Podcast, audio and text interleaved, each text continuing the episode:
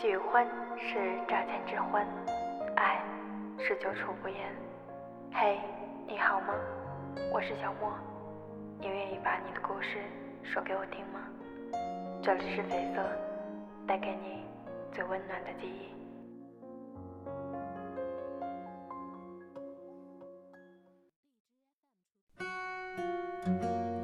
几个月前，冬还是学生。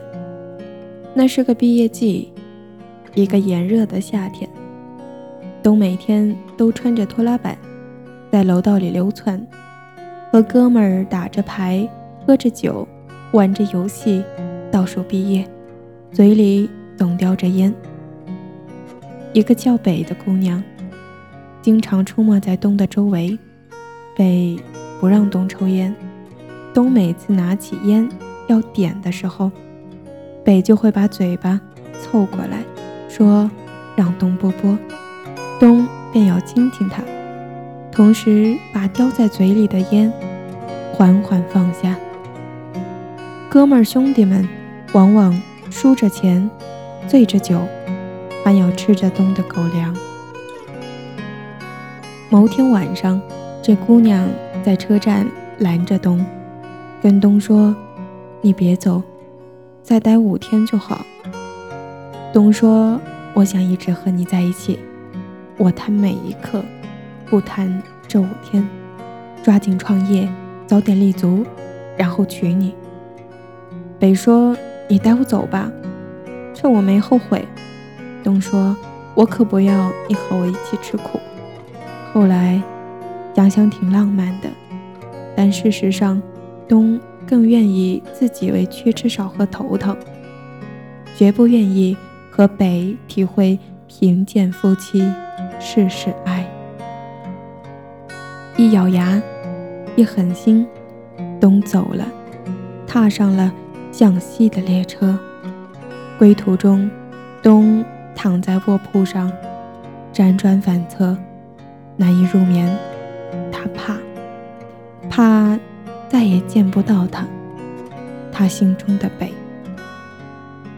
东甚至不知道他们怎么分手的，拌了几句嘴，七个月没有联系，越拖越尴尬，不知怎么回头。偶尔的失眠，偶尔的精神恍惚，偶尔醒来不分昼夜，不知今夕何夕。悲从中来，不可断绝。床头的日记越写越厚，床下的酒瓶子越堆越多。某个月，另一个姑娘在东朦朦胧胧时候推了推东，说：“你是心里放不下他，拿我当寄托。”东说：“不是，我放下了。”姑娘指着墙说。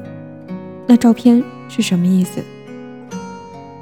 两个月前，东听哥们说北谈恋爱了，东撕掉了照片，也删掉了手机里关于他的一切。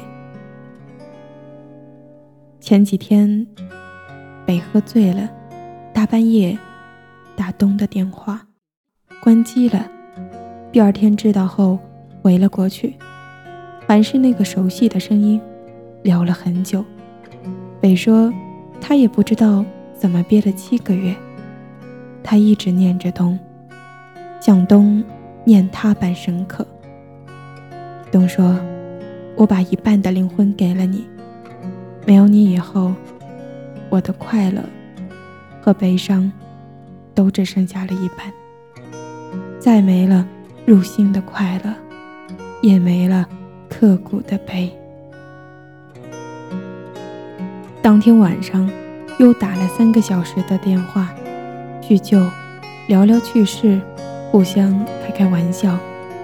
东告诉北，我长大了，因为有了责任意识了，没了谁都要认真生活，还要好好工作，追求健康和快乐。几天后，联系越来越少，说话。也越来越尴尬，越来越客气，那种假装很熟，却有所收敛的客气，尴尬入骨。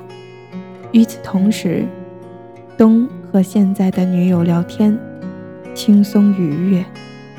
东知道了真相，那就是这段爱情真的结束了。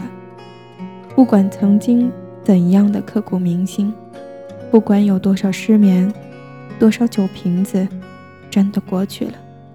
人类可怕的适应力，七个月，别别扭扭的适应了，没有北。北告诉东不要再联系了。我已经知道了，自己放不下的是什么了。东告诉他，我的放不下就是没有你的痛苦，但不再排斥别人来填补那份空白，也不愿沉溺伤痛。反而要理智的告诉自己，好好的生活。北说他挺好的，没联系的时候，无论碰到什么，都会想到东。生活里的一切仿佛都需要我，但是现在发现已经不需要我了。北放不下的只是执念。看到“执念”这个字的那一刻。东突然想到了车站门口的他，堵着我，红着眼，你再待五天吧，我们一起玩五天，或者趁我没后悔，带我走吧。如果时光倒流，东会和北说：“好的，我不走了，我们再待五天。我要每天直愣愣地盯着你看，会不断地在你面前点烟。”来换你的波波。